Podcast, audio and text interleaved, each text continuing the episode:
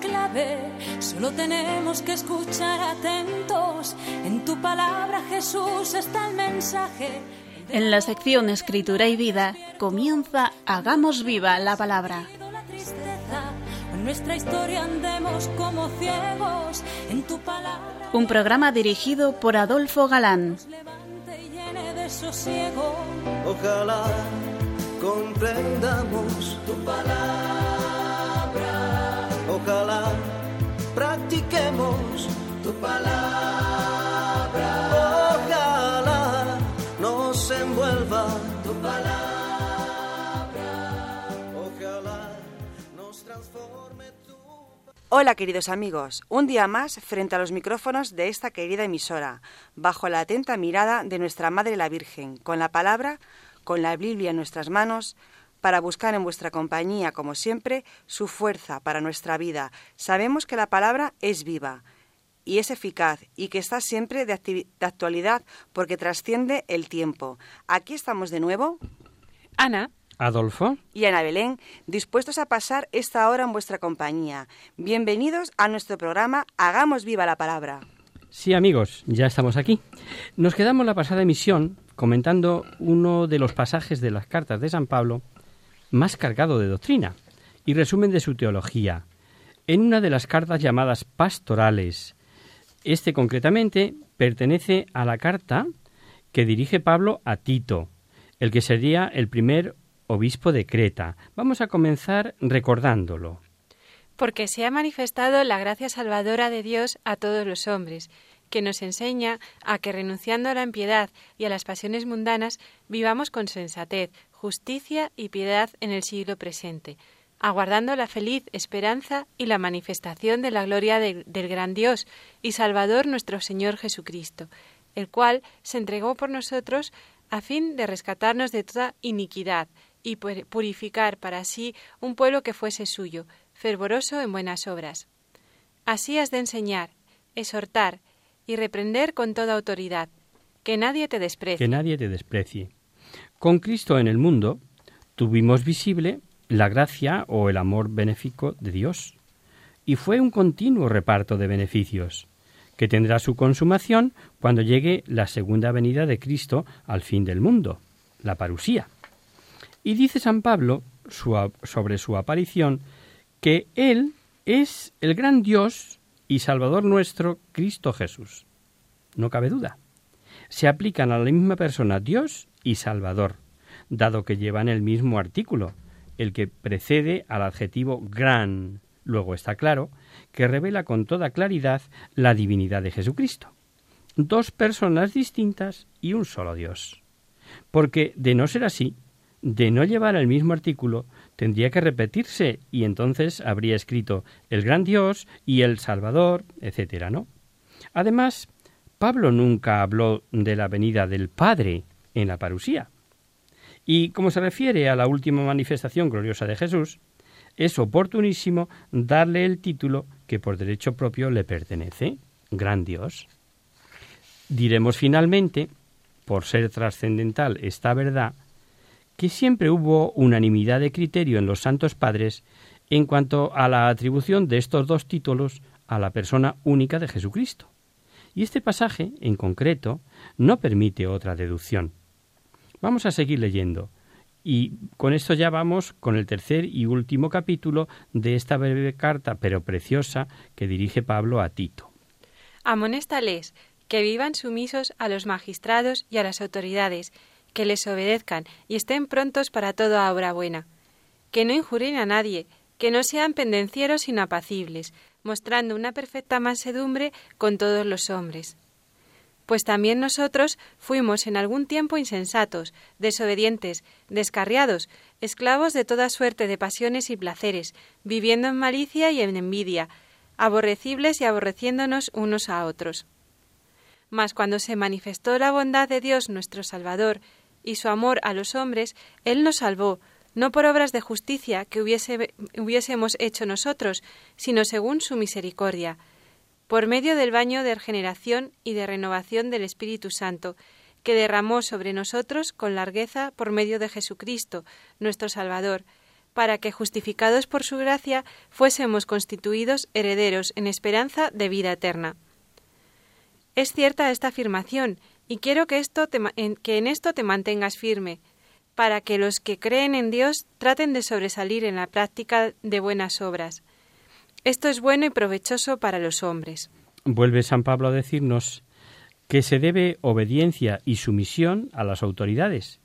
Y esto es válido para nosotros en esta época.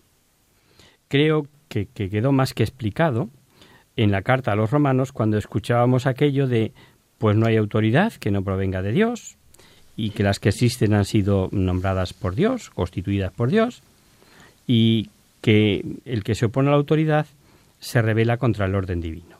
Y hablamos mucho y tendido de este punto. Y hay que entender que están al servicio del bien común y que su autoridad en este sentido es respetabilísima. Otra cosa, desgraciadamente, es el uso de la autoridad que hacen algunos. Dice a continuación, tolerancia y mansedumbre con los demás. Eso ha leído Ana. No lastimar al prójimo con palabras ofensivas. Pensemos un poco. Si toda la Biblia, su autor es el Espíritu Santo, ¿borramos estas peticiones que nos ha colado aquí San Pablo? Ha dicho tolerancia, mansedumbre, no herir con palabras. ¿De verdad nos distinguimos los cristianos por eso? ¿No es eso pedir que suframos con paciencia las flaquezas de nuestro prójimo? Y lo más extraño, se refiere Pablo muy especialmente a las relaciones con los no cristianos. En nuestro caso, la mayoría de las veces, cuando mm, estemos entre bautizados pero no creyentes, cristianos pero no practicantes, como se suelen autodefinir ellos mismos, y que nos ocurrirá con frecuencia, pues con ellos y con los demás así es como les debemos de tratar, pues amigos míos, tolerancia, mansedumbre, sin herir, sin palabras ofensivas. ¿Y lo hacemos? Porque a lo mejor practicamos aquello de allá cada cual, y es verdad que no decimos palabras ofensivas porque simplemente no decimos ni una palabra. Deberíamos examinarnos a ver si en alguna ocasión hay que decir algo. Y no lo decimos por no ofender, sino simplemente porque en muchas ocasiones no nos atrevemos. De haber sido antes también necios, desobedientes, extraviados, esclavos, dice San Pablo que de ello fuimos salvados no por las obras, sino por la misericordia, pues había aparecido la bondad y el amor de Dios hacia los hombres. Y esto hay que tenerlo siempre presente, queridos oyentes, pues a veces creemos que tenemos algún derecho, y solo la bondad y misericordia de Dios somos lo que somos, solo por eso. Ya conocéis nuestra tabarra o nuestra insistencia sobre los beneficios de que reporta ser amigos del Espíritu Santo y tratar mucho con Él, quien, siendo Dios igual que el Padre y el Hijo, es persona distinta. Por eso os pedimos que os fijéis en lo que Pablo nos ha dicho y que nos ha leído Ana. Dice que fuimos salvados mediante el baño de regeneración y renovación del Espíritu Santo.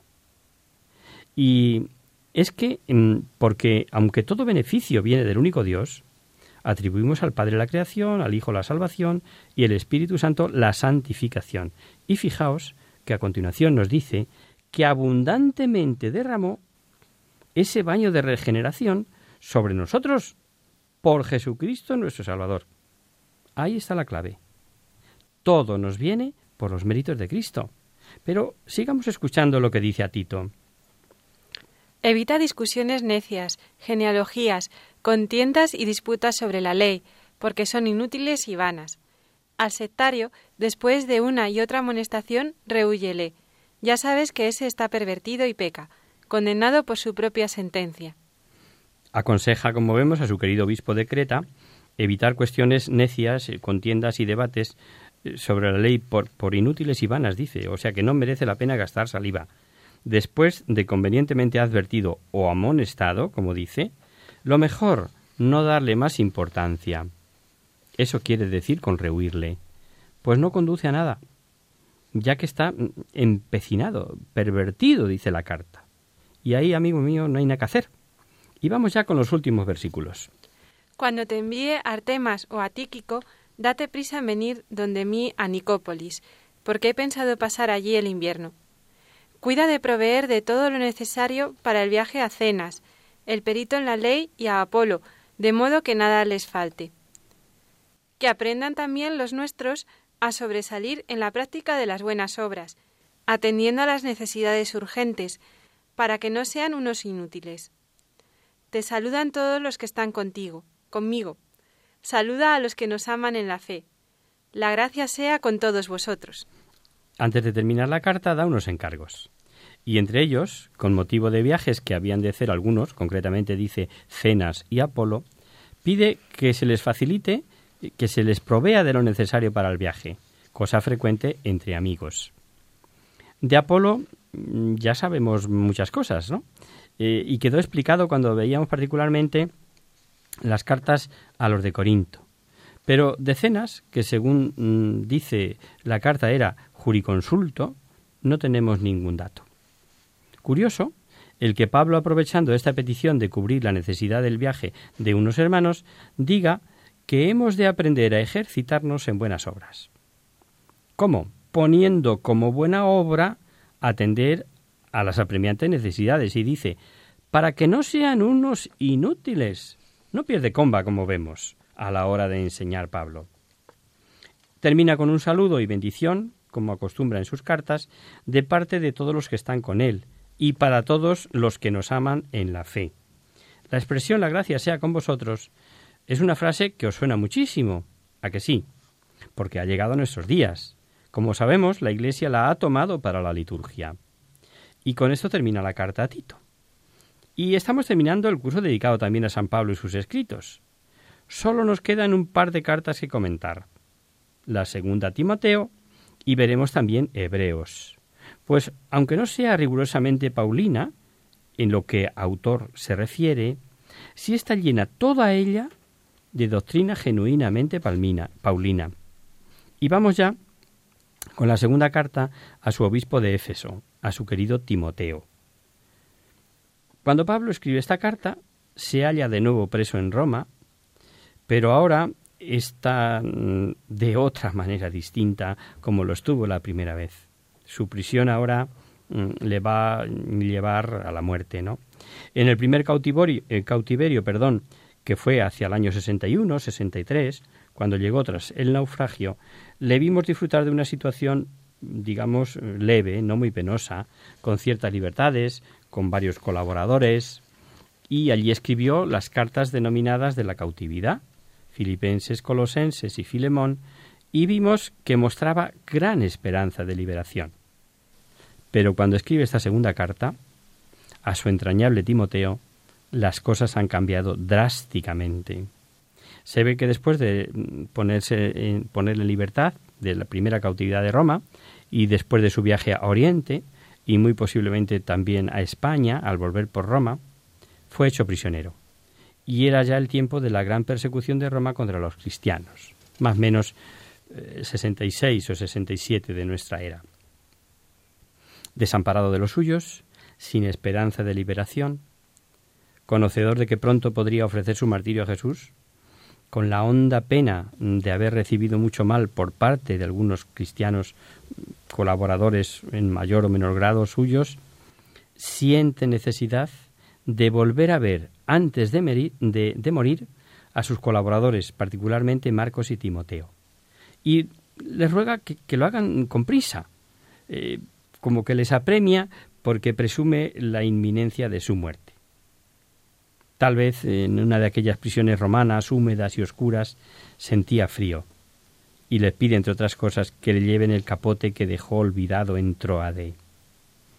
El que no se separó de Pablo ni en aquellas circunstancias fue Lucas, el médico querido, por el que tanto sabemos de Pablo, merced a su libro de los Hechos de los Apóstoles, autor, como sabéis, también del tercer Evangelio.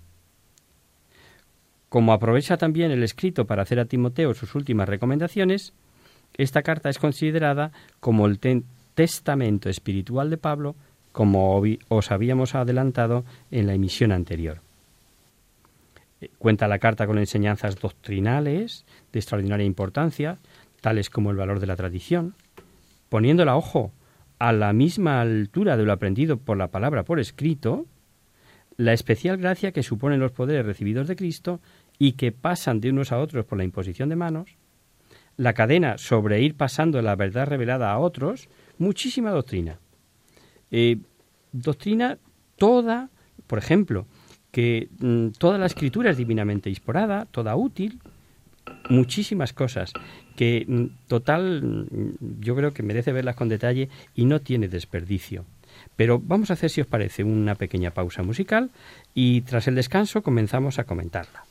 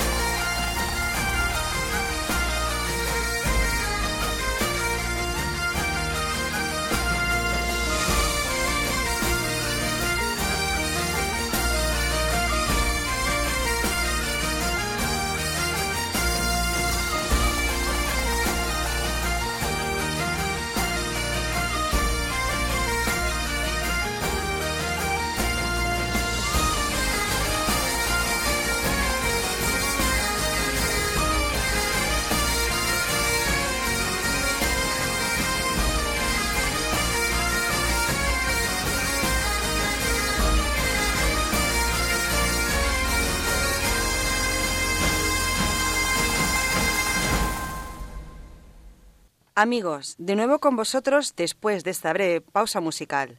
Os recordamos, queridos oyentes, que sintonizáis el programa Hagamos viva la palabra. Y siguiendo el curso de las cartas de San Pablo, comenzamos ahora a analizar la segunda carta a Timoteo. Así es. Y decíamos antes del descanso que esta carta es como el testamento espiritual del apóstol. La envió desde Roma, donde se encontraba prisionero por segunda vez, poco antes de su martirio, y en ella dirige a Timoteo, su hijo muy querido, algunas exhortaciones de carácter general y vuelve a insistir sobre la necesidad de conservar intacta la verdadera doctrina. Pero el tono de esta carta es más íntimo, confidencial, con recuerdos del pasado y noticias personales. Vamos a leer los dos primeros versículos. Pablo, apóstol de Cristo Jesús, por voluntad de Dios, para anunciar la promesa de la vida que está en Cristo Jesús. A Timoteo, hijo querido. Gracia, misericordia y paz de parte de Dios Padre y de Cristo Jesús nuestro Señor. Saludo muy semejante al que vimos de la primera carta, pero con un añadido muy interesante. Dice, apóstol de Cristo Jesús, según la promesa de vida en Cristo Jesús. Esa vida es la que varias veces hemos hablado, no la vida somática ni la vida vegetativa, sino esa, aquella de la que Jesús dijo, yo he venido para que tengan vida y la tengan en abundancia. Por lo tanto, la vida de la gracia, la vida sobrenatural, la vida divina, que ya se tiene en las épocas de nuestra vida terrenal y que será vida de gloria para siempre en el cielo. Seguimos leyendo. Doy gracias a Dios, a quien, como mis antepasados, rindo culto con una conciencia pura, cuando continuamente, noche y día, me acuerdo de ti en mis oraciones. Tengo vivos deseos de verte, al acordarme de tus lágrimas, para llenarme de alegría, pues evoco el recuerdo de la fe sincera que tú tienes, fe que arraigó primero en tu abuela Loida y en tu madre Eunice, y sé que también ha arraigado en ti. Sirve a Dios, dice Pablo, a ejemplo de sus mayores. San Pablo jamás ocultó o renegó de su origen hebreo, a pesar de la guerra a muerte que le tenían declarada los judíos desde su conversión. De origen hebreo era también la madre y abuela de Timoteo, a pesar de usar nombres griegos. Y siendo convertidas, sin duda por Pablo, también puede Timoteo gloriarse de sus mayores.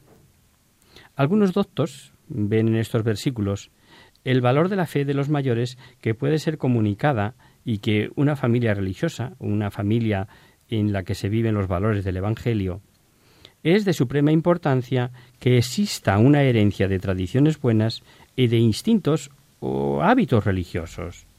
Es una posesión bendita, una realidad pese a la poca consideración y estima que hoy se tiene de la familia en la sociedad en general. No así, obviamente, en la Iglesia, que es portavoz y defensora de la familia en estos puntos. Nos unimos hoy desde el programa, desde estos micrófonos, al Papa y a todas las familias que clausuran el encuentro que ha tenido lugar en Valencia el día 1. No sabemos exactamente a qué lágrimas se refiere Pablo cuando le dice que de ellas se acuerda. Puede ser algún suceso concreto o más bien a la despedida cuando le dejó en Éfeso, de obispo, con tan enorme responsabilidad, pues dice a continuación Por esto te recomiendo que reavives el carisma de Dios que está en ti por la imposición de mis manos. Porque no nos dio el Señor a nosotros un espíritu de timidez, sino de fortaleza, de caridad y de templanza. No te avergüences, pues ni del testimonio que has de dar de nuestro Señor, ni de mí, su prisionero, sino al contrario, soporta conmigo los, los sufrimientos por el Evangelio, ayudado por la fuerza de Dios, que nos ha salvado y nos ha llamado con una vocación santa, no por nuestras obras, sino por su propia determinación y por su gracia que nos dio desde toda la eternidad en Cristo Jesús, y que se ha manifestado ahora con la manifestación de nuestro Salvador, Cristo Jesús, quien ha destruido la muerte y ha hecho irradiar vida e inmortalidad por medio del Evangelio, para cuyo servicio he sido constituido heraldo, apóstol y maestro. Por este motivo estoy soportando estos sufrimientos, pero no me avergüenzo, porque yo sé bien en quién tengo puesta mi fe, y estoy convencido de que es poderoso para guardar mi depósito hasta aquel día. Ten por norma las palabras sanas que oíste de, de, mí en la fe y en la caridad de Cristo Jesús. Conserva el buen depósito mediante el Espíritu Santo que habita en nosotros. Hay aquí como una repetición de lo que dijo en la primera carta sobre la imposición de manos, con la diferencia de que allí hablaba en general de la imposición de manos al colegio de los presbíteros Y aquí vemos que fue Pablo quien ordenó a Timoteo y le habla de mis manos.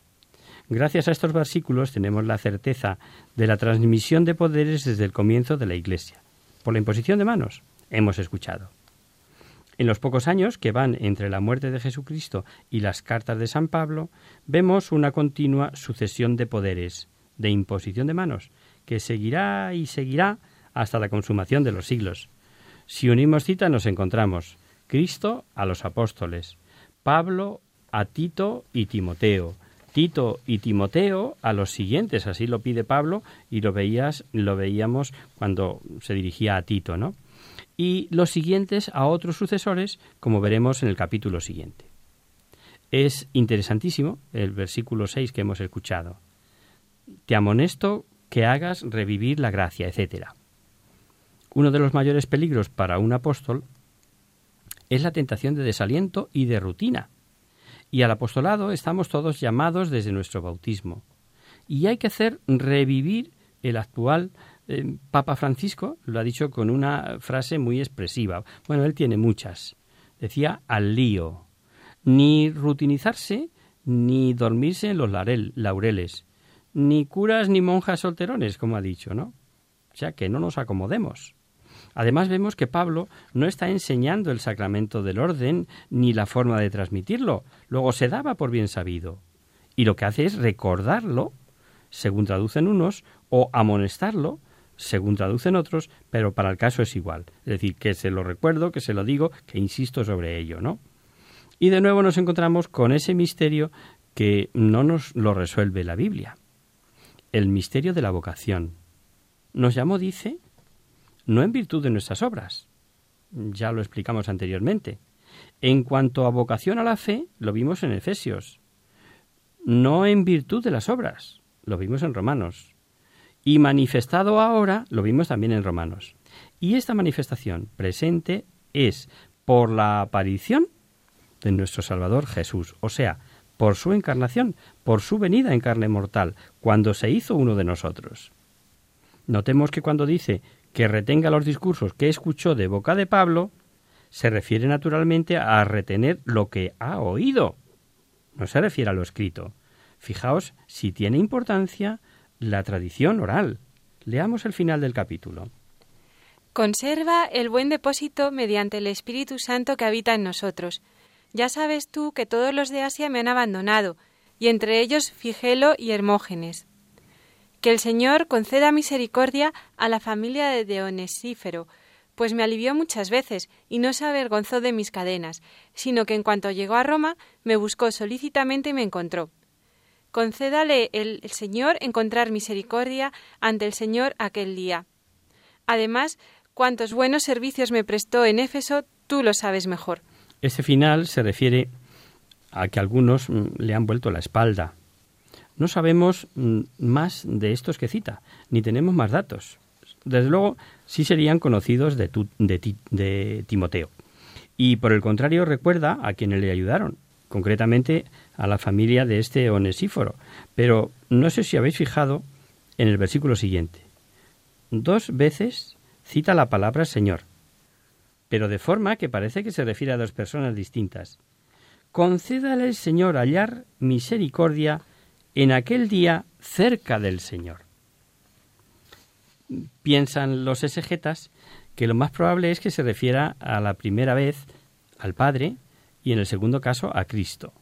Pues emplear el término Señor refiriéndose a Jesucristo tenemos muchísimas citas, algunas de ellas muy vistas y muy analizadas en nuestro curso, como vosotros sabéis eh, los que lo venís siguiendo habitualmente. Y con esto vamos a pasar al capítulo siguiente. Empezamos leyendo. Tú, pues, hijo mío, mantente fuerte en la gracia de Cristo Jesús, y cuanto me has oído en presencia de muchos testigos, confíalo a hombres fieles, que sean capaces, a su vez, de instruir a otros. Soporta las fatigas conmigo, como un buen soldado de Cristo Jesús.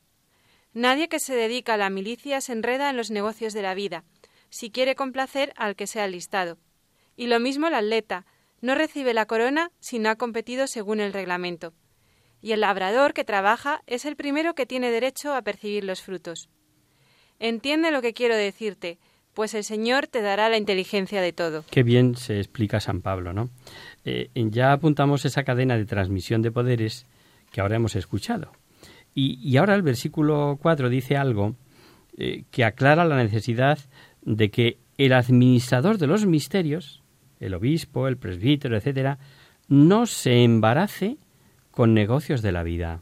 Y pone o se vale mm, de tres expresivas imágenes, de tres ejemplos, del soldado, del atleta y del agricultor. Y exhorta a Timoteo a entregarse totalmente a su ministerio. No quiere que otras preocupaciones le distraigan del apostolado. No es buen soldado, ni buen atleta, ni buen agricultor quien se dedica a otros menesteres fuera de su oficio. Así también le dice a, Timoteo el apóstol cristiano. Es indudable que necesita para el buen desempeño de su misión gozar de una libertad que ni los casados ni los metidos en problemas de tejas abajo tienen. Recordáis que a los corintios les decía, hablando de este tema, yo os querría libres de cuidados. Full time, que dicen en el mundo de la empresa. Y, y los negocios, expresión inglesa que traducido al español, yo no es que sepa mucho inglés, significa a tiempo total, full time. Y como esa dedicación total no le exime de tener necesidades, advierte que el labrador que se fatiga participa de los frutos.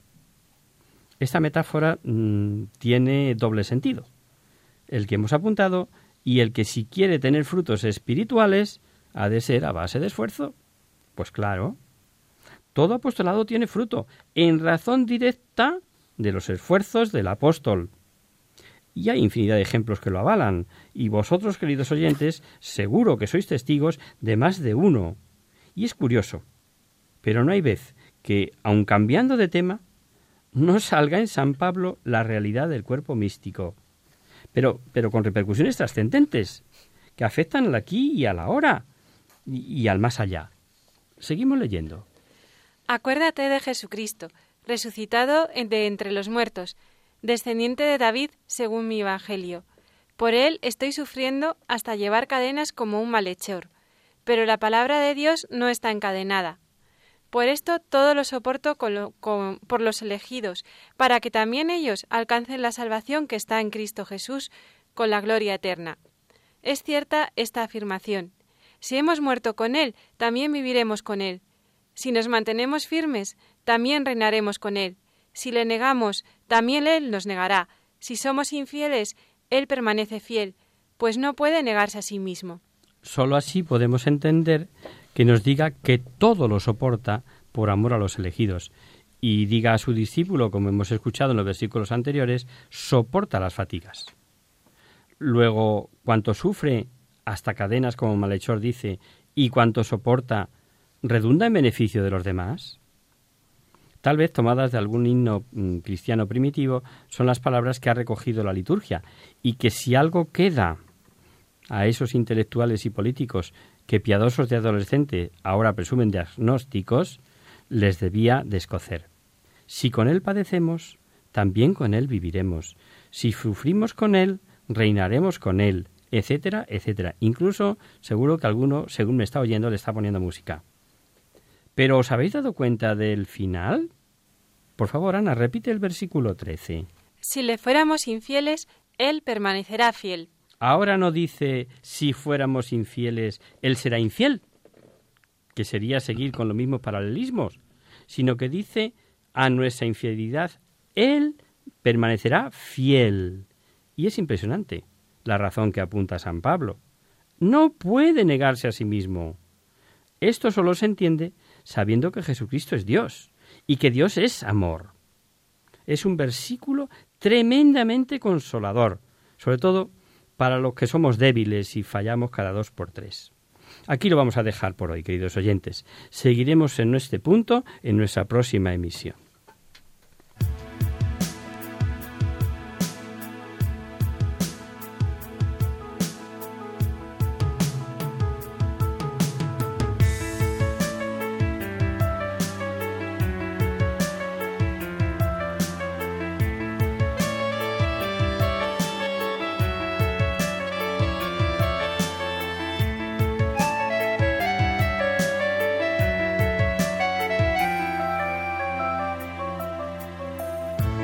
Existe un lugar donde la vida... Comenzamos nuestro espacio de conocer, descubrir, saber. Y hoy vamos a contestar un correo electrónico que nos remite Roset, una oyente de Barcelona, que dice lo siguiente. Hola amigos, escucho el programa y me gusta tanto la explicación sencilla del tema bíblico como las respuestas que dais a las preguntas de los oyentes. Y mira tú por dónde la pregunta, la que, la que voy a preguntar ahora soy yo. Soy Roset y os escribo desde Barcelona. En mi trabajo, la semana pasada un compañero decía que eso de la fe es un camelo de los curas y que se puede vivir sin fe. Yo traté de rebatirle, pero me faltan argumentos. ¿Podíais darme alguna idea acerca del tema? ¿Qué puede ayudarme? Quiero que sepáis que no es por rebatir, sino por mí misma. Muy agradecida de antemano y firma Roset. Hola, querida amiga. No es fácil la respuesta, pero sí oportuna tu consulta. Estamos en el final del año dedicado a la fe en la Iglesia y creo que a todos nos puede ayudar a hacer alguna reflexión al respecto. Allá por octubre del año pasado, eh, contestábamos a Paco de Vitoria acerca de la fe también, pero desde un punto de vista existencial, y es que eh, se puede decir tanto de la fe que no acabaríamos. Verás, para contestar esta pregunta previamente, es conveniente que distingamos entre las diversas clases de fe porque como resulta que somos criaturas, con una parte de nosotros material que es nuestro cuerpo y otra parte que pertenece a otro orden distinto y superior que es el alma, tenemos de entrada dos clases de fe diferentes. Una es la fe material, que es la que necesita nuestro cuerpo para sobrevivir, y la otra es la fe de carácter espiritual, que quien nos la demanda es nuestra alma, porque tanto nuestro cuerpo como nuestra alma necesitan para sobrevivir tener fe. El cuerpo, nuestro cuerpo, nos demanda fe, una fe material, porque sin ella no podría sobrevivir, y, y por otro tanto le sucede a nuestra alma. Eh, la fe material que nos demanda nuestro cuerpo es la que nos obliga a que tengamos confianza, por ejemplo, en la materia con que nos alimentamos. Pues si carecemos de fe material, si no tenemos fe o confianza en que los alimentos que tomamos no están envenenados, por ejemplo, pues no podríamos alimentarnos. Y no es esta una cuestión sin importancia. En la época romana y en otras épocas anteriores de la historia, se le tenía mucho miedo a este tipo de muerte, al envenenamiento. Y era una causa muy común. Había personas que solo por esto se alimentaban de frutas, se alimentaban de frutas, pero no de ningún guiso. También se necesita, también necesita nuestro cuerpo tener fe en lo que se dice, en lo que le dice su médico, en lo que comemos en los restaurantes, por ejemplo, en los que más de uno se ha intoxicado por anisakis del pescado o la famosa legionera. Para el desarrollo de nuestra vida corporal, estamos continuamente necesitados de tener confianza en lo que comemos, es decir, tener fe. También necesita nuestro cuerpo continuamente fe cuando se mueve, confianza en que la casa que se visita está bien construida, que el ascensor que se utiliza no se va a descolgar, en que el tren o el avión que tomamos no se va a estrellar, incluso que al ponernos el, disco en rojo los coches van a parar. Nunca dejamos de salir a la calle porque tengamos fe en que no nos va a caer encima una teja o una maceta, o que no nos va a atropellar un coche. Con el paso de los peatones mm, en verde para mí.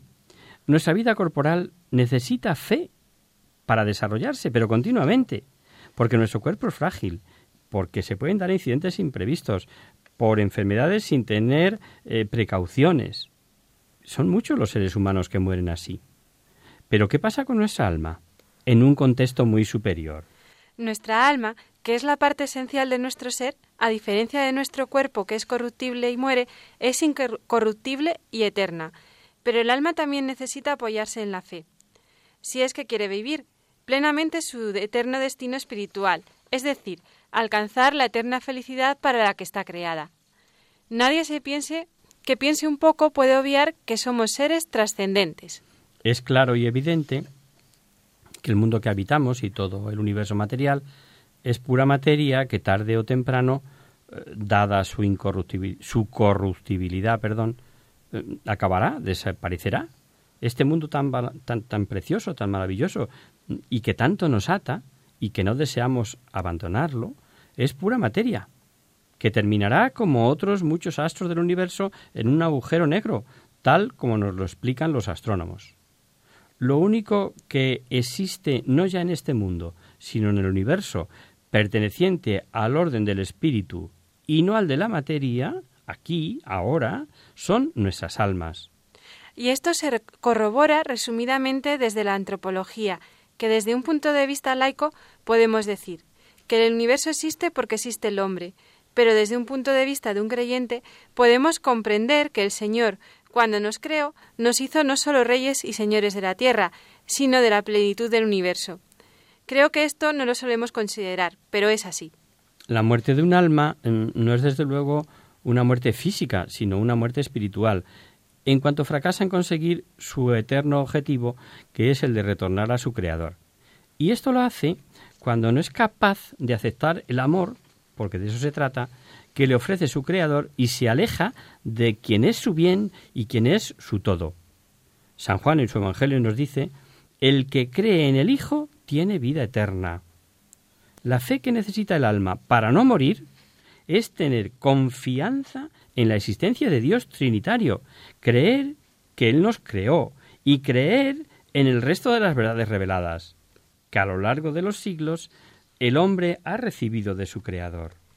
Más allá de los límites que nos marcan nuestras capacidades humanas, nuestra alma creada por Dios tiene una serie de inquietudes, ansias y deseos que como improntas naturales todos tenemos. Todo hombre tiene pendiente de respuesta una serie de preguntas trascendentes, que sin la ayuda de la luz divina no encontrará nunca las respuestas. Esto es lo que dicen, esto es lo que dicen los curas y no es precisamente ningún camelo. Vamos a tomar una pequeña frase de una encíclica de Juan Pablo II que habla de este tema. Nos dice que qué principios son necesarios para distinguir, para discernir de lo que es contrario a la doctrina sana, eh, de lo que conviene a mi alma o no. Y dice él, por otra parte, son elementos de los cuales depende la respuesta a los enigmas recónditos de la condición humana, que hoy como ayer conmueven íntimamente los corazones. ¿Qué es el hombre? ¿Cuál es el sentido y el fin de nuestra vida? ¿Qué es el bien y qué el pecado? ¿Cuál el origen y el fin del dolor? ¿Cuál es el camino para conseguir la verdadera felicidad? ¿Qué es la muerte, el juicio y la retribución después de la muerte? ¿Cuál es finalmente ese misterio último e inefable que abarca nuestra existencia del que procedemos y hacia el que nos dirigimos? Nuestra alma necesita la fe para conocer las respuestas a estas preguntas, y si la persona no atiende las necesidades de su alma, es el, es el mismo el que se condena a una muerte espiritual. Nuestra alma, al igual que nuestro cuerpo, necesita nutrientes para llegar a un desarrollo adulto pero vivimos en un mundo en el que existe una gran mayoría de personas con su cuerpo desarrollado y con un alma incipiente, anémica, desnutrida, incapaz de comprender ni entender nada de nada. Así es. igual que ya no nos ponemos los zapatitos de primera comunión, parece que en materia de fe o en la vida de fe seguimos con la talla de entonces.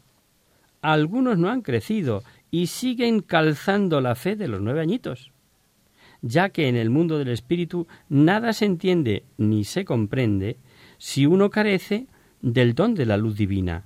Y esta gracia eh, no se adquiere así como así, no se compra en ningún sitio. Dios la regala, no la niega a nadie, sus dones ni sus gracias.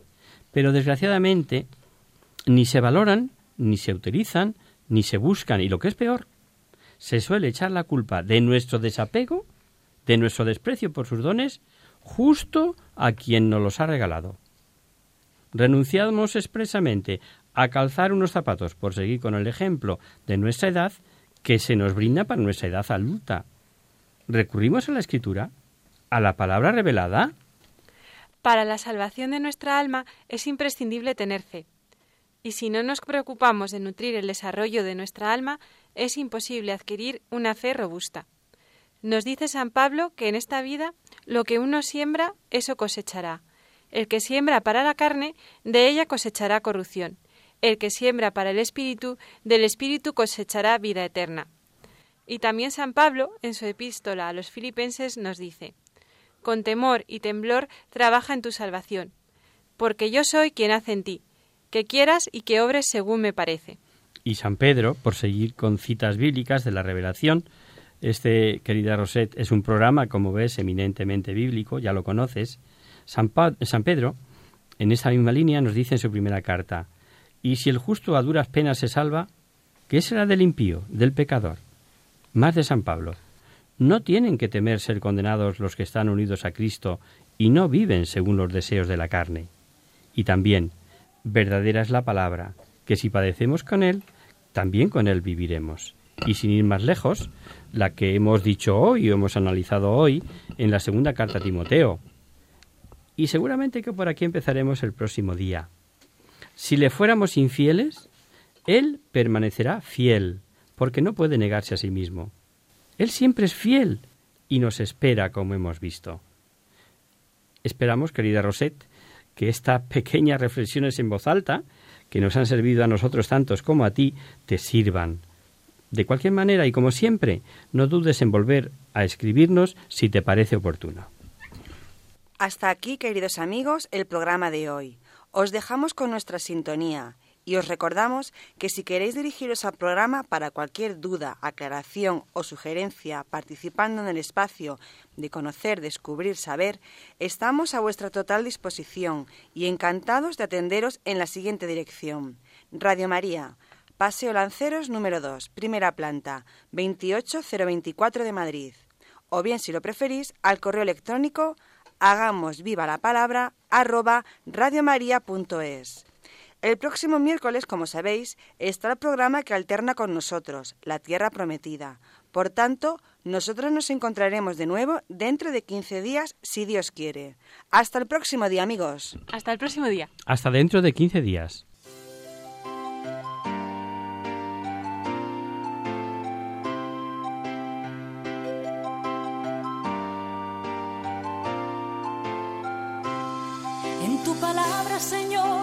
Clave, solo tenemos que escuchar atentos. En tu palabra, Jesús, está el mensaje, el del amor, el de andar despiertos. Cuando no tenga sentido la tristeza. Finaliza así en Radio María, Hagamos viva la palabra, un espacio que ha dirigido Adolfo Galán. Ojalá comprendamos tu palabra ojalá practiquemos tu palabra. Ojalá nos envuelva tu palabra. Ojalá nos transforme tu palabra. Ojalá comprendamos, ojalá practiquemos, ojalá nos envuelva.